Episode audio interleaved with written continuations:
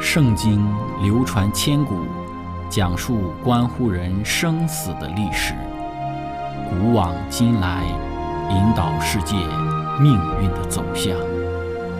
圣经历经风雨，见证真爱永恒的真理，惊天动地，拯救堕落罪孽的生灵。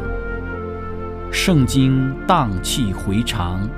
感动铁石心肠的生命，坚往之来，翘首以待基督的复临。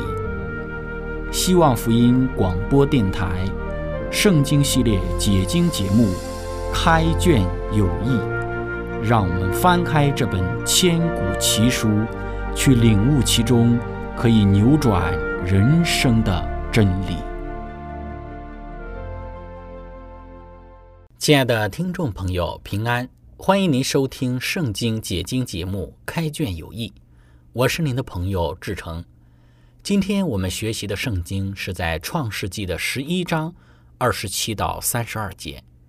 经上记着说，他拉的后代记在下面：他拉生亚伯兰、拿赫、哈兰，哈兰生罗德，哈兰死在他的本地加勒底的乌尔。在他父亲塔拉之先，亚伯兰、拿赫各娶了妻。亚伯兰的妻子名叫撒莱，拿赫的妻子名叫密加，是哈兰的女儿。哈兰是密加和一家的父亲。撒莱不生育，没有孩子。塔拉带着他的儿子亚伯兰和他孙子哈兰的儿子罗德，并他儿父亚伯兰的妻子撒莱，出了加勒底的乌尔，要往迦南地区。他们走到哈兰，就住在那里。他拉共活了二百零五岁，就死在哈兰。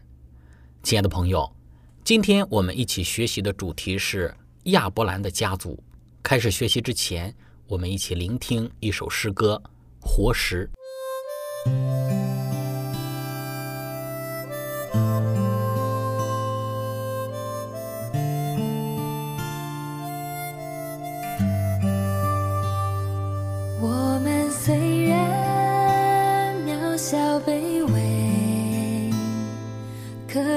祝你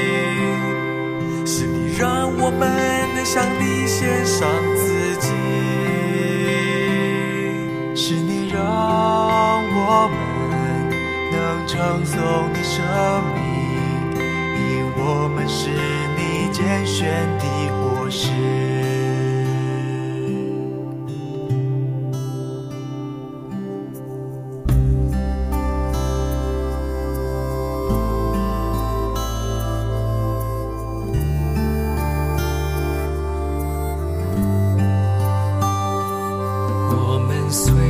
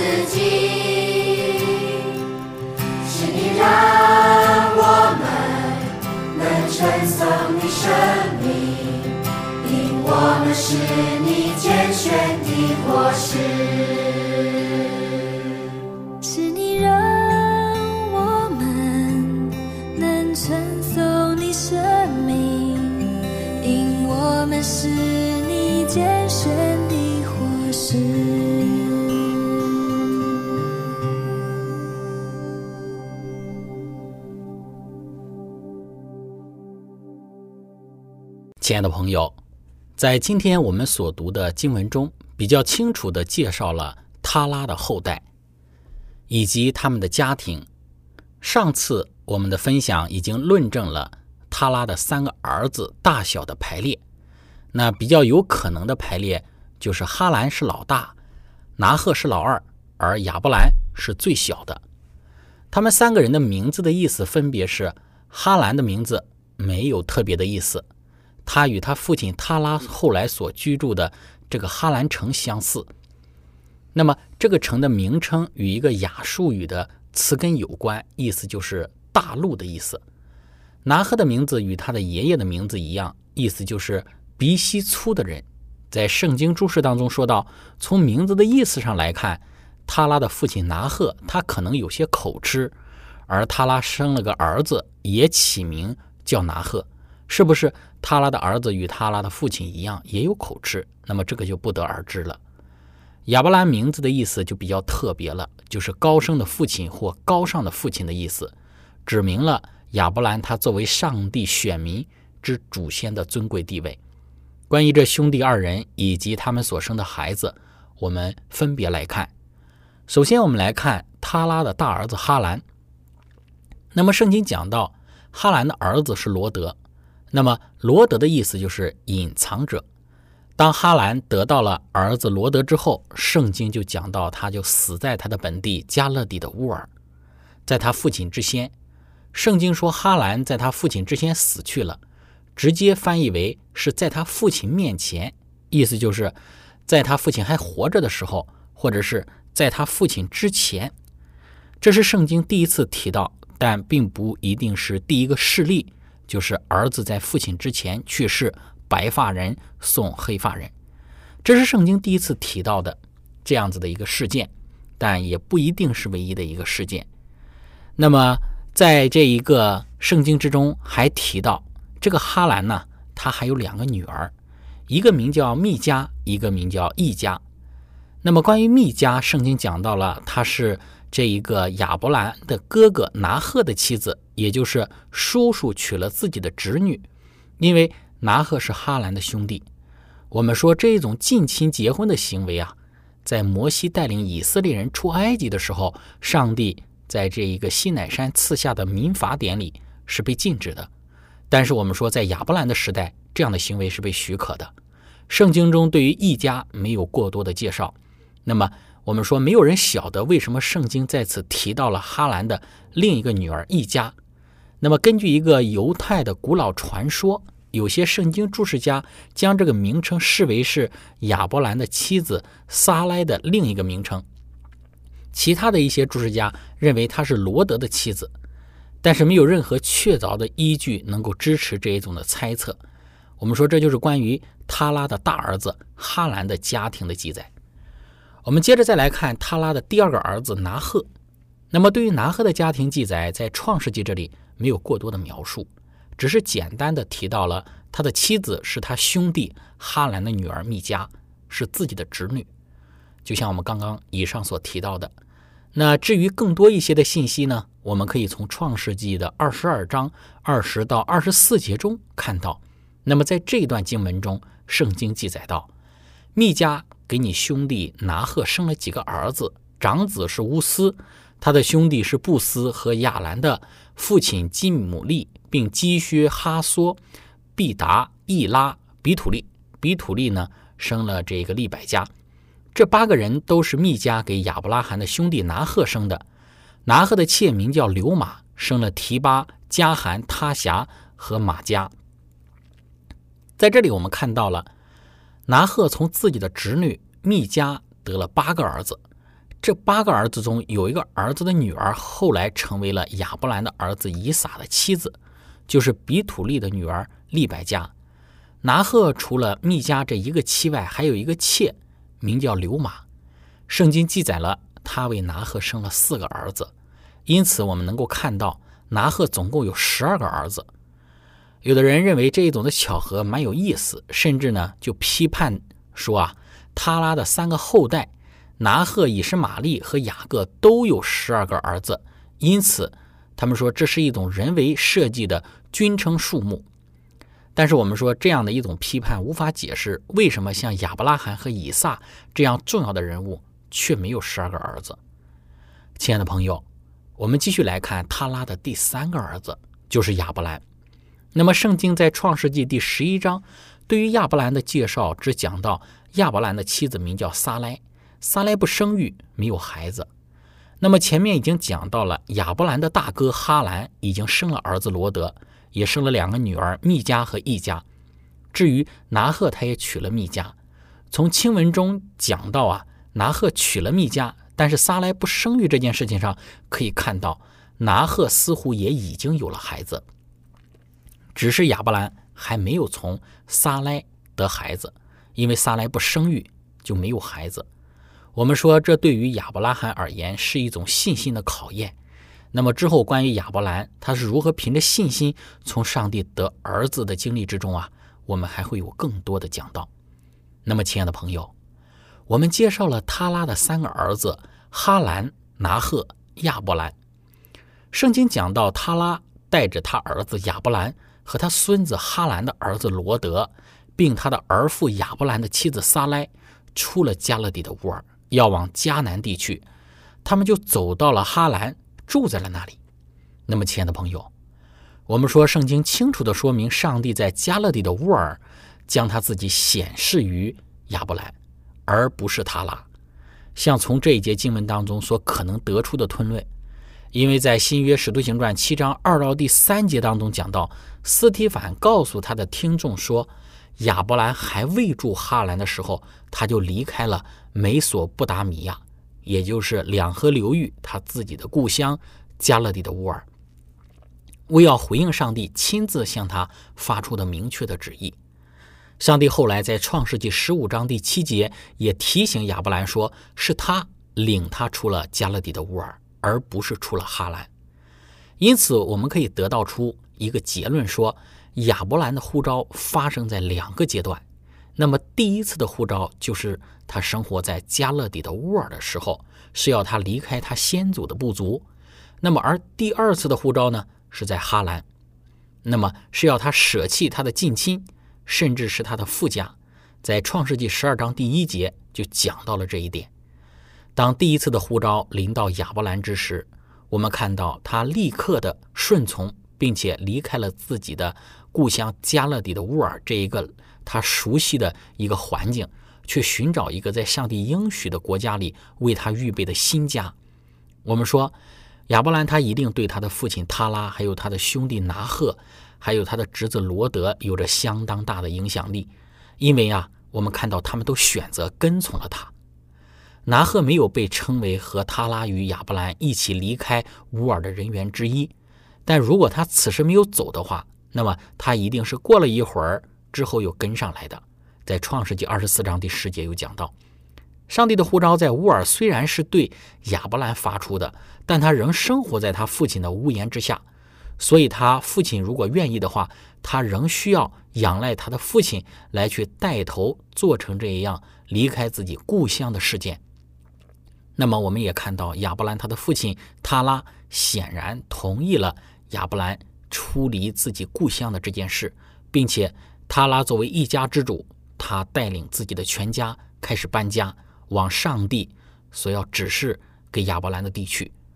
我们说，其实，在古时候，东方的礼节要求全家人都要将作为一家之主的权利给塔拉。若说亚伯兰带着他的父亲塔拉离开了自己的加勒底的乌尔的故乡，我们说这将显得极不合宜。因此，他们起身就往迦南地去。这暗示着迦南从一开始就是他们一行人的一个目的地。我们说，从美索不达米亚南部的乌尔到迦南的路线一共有两条，一条路就是直接穿越阿拉伯的大沙漠，但是由牲畜、牧人和许多仆人组成的大型的商队，根本不可能横跨整个阿拉伯的沙漠。那么，另外一条路就是沿着幼发拉底河而上，穿越叙利亚北部的狭窄的沙漠，然后经过俄龙提斯河谷向南进入到迦南。我们说，这显然是塔拉还有亚伯兰他们一行人的一个必经之路。圣经讲到，他们走到了哈兰。哈兰呢，它位于美索不达米亚北部的巴里赫河上，在乌尔和迦南的中间。圣经没有提供有关于这一旅行中断的原因，但是我们说比较有可能的是，因为这个地区对于他们所具有的一个吸引力，或者还有一个，或者是更有可能的，是因为这个亚伯兰还有拿赫他们的父亲塔拉年纪老迈而体力的衰竭。哈兰成为家族大部分人的一个永久的居所，这暗示着。这一块地方对于他们所具有的吸引力，可能导致了原有的他们的这个决定到此在这个地方就弃绝了。哈兰所有的巴里赫河谷和哈布尔河河谷拥有肥沃的草场，整个地区很有可能都人烟稀少，似乎能够使他们在前往迦南之前为家庭的财富增加提供一个极有利的条件。那么，不论出于任何的一种的原因，我们看到塔拉和他的家人就定居在了这一个他们称为哈兰的地方，可能是为了纪念他们死在乌尔的儿子和兄弟哈兰。由于塔拉的儿子哈兰和哈兰城一词在希伯来语的拼写当中只有一点微小的差异，因此我们也没有办法很肯定的确定这两者之间的联系。那么，亲爱的朋友。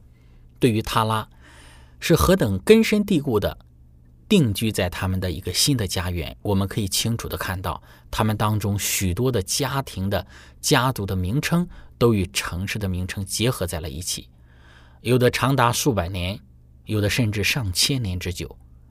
哈兰在公元前两千至一千年间，曾是一座重要的城市，可能是为了我们刚刚提到的纪念哈兰而去命名。那么，正如我们之前也有分享过，对法勒的回忆被保留在位于哈布尔河口的帕加利城市的名称之中。拿赫用他的名字命名了拿赫的城，在哈兰的附近，就是后来的拿西利费丘。西路的名字反映在临近的城镇萨鲁基的名字上。另外，在巴里赫河上的沙土拉西费丘遗址，可能是为了纪念他拉的名字。我们说这些地名清楚地证明。塔拉的家族在古时定居在了这一带的地区，甚至呢，用他们自己的后代的名字，或者是自己本身的名字来命名那些的地方。亲爱的朋友，我们分享到这里，我们先来一起聆听一首诗歌，歌曲的名字是《亲近你》。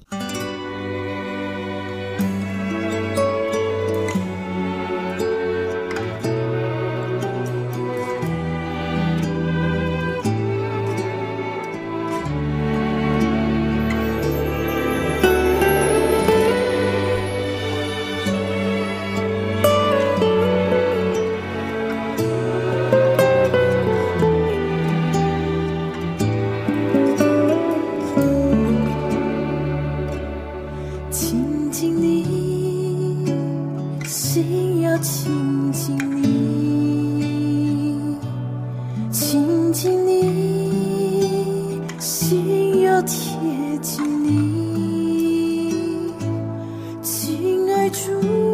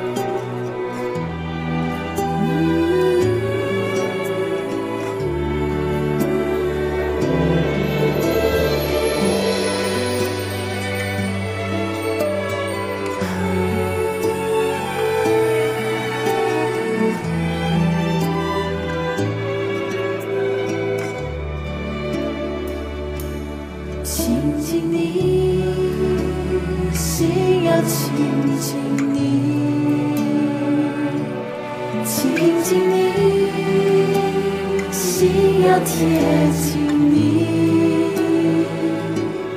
亲爱主，在你荣光中，不住亲近你，不住敬拜你。亲近你，在干静你，聆听你声音。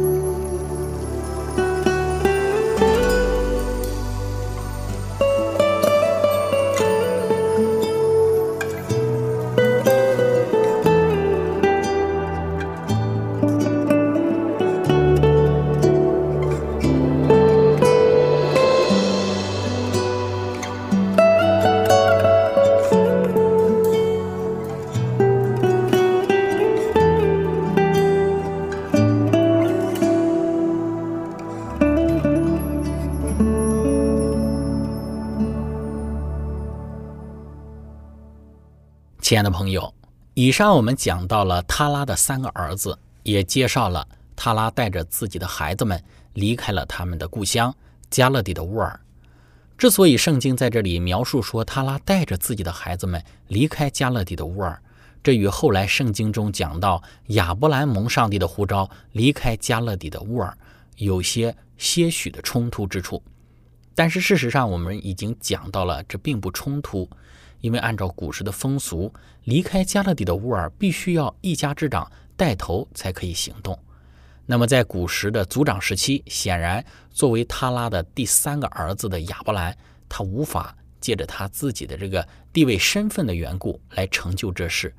但是呢，亚伯兰他却可以影响他的父亲，他父亲也同意了离开加勒底乌尔的建议。后来，他拉带着他的子女就往哈兰走去。在去往迦南之地的其中一个站点哈兰这个地方，《创世纪》当中就记载到了，说他拉共活了二百零五岁，就死在了他们的这一个居住的这个地方哈兰。圣经没有记载他拉在哈兰具体生活了多少年。